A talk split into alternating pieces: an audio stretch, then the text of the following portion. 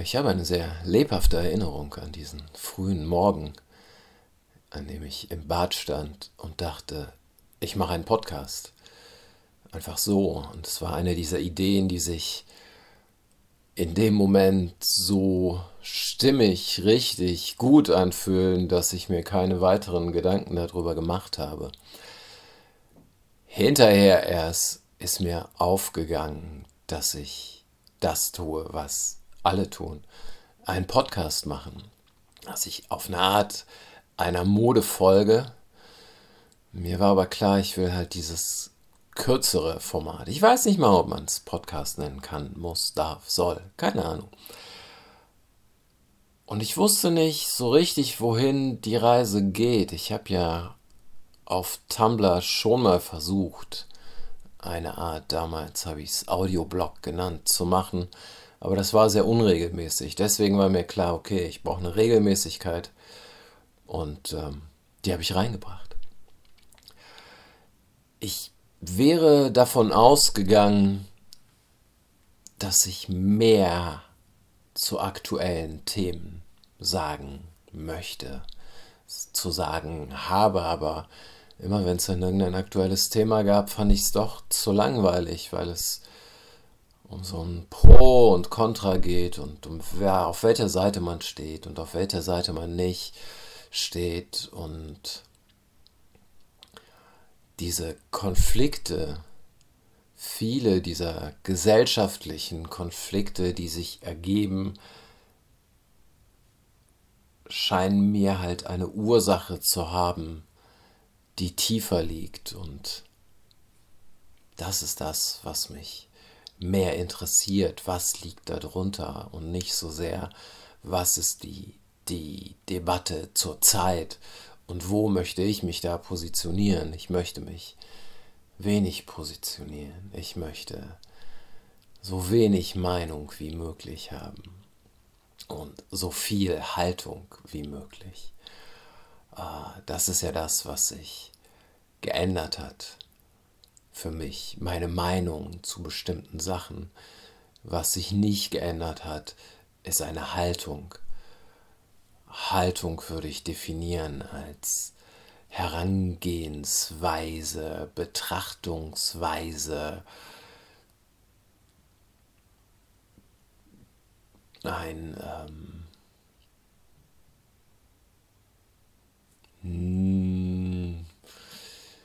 vielleicht besser in einem Beispiel erklärbar. Immer wenn es einfaches Beispiel, wenn es um diese Migranten, Identitäts-, Postmigrationsthematik geht. Meine Haltung dazu war schon immer, ich will damit so wenig wie möglich zu tun haben. Das bin ich nicht, das macht mich nicht aus. Meine Meinung, wie man das genau betrachten könnte und was da denn passiert, die haben sich geändert.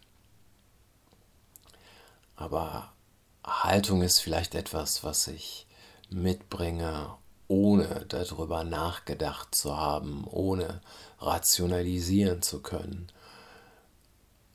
Und dann kommt irgendwann eine Meinung obendrauf, wie falsch oder richtig auch immer. Und das ist das Problem mit diesen Meinungen, die wir haben. Sie sind zumindest in den Augen anderer immer bis zu einem bestimmten Grad richtig und falsch. Und wenn es um richtig und um falsch geht und nicht um was ist das Muster, dann muss es Streit geben.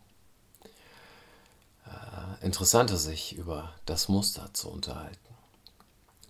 Ich bin davon ausgegangen, dass ich im Laufe des Jahres mehr Hörer kriegen würde, muss aber natürlich zugeben, ich habe nicht so wahnsinnig viel Marketing betrieben. Ähm,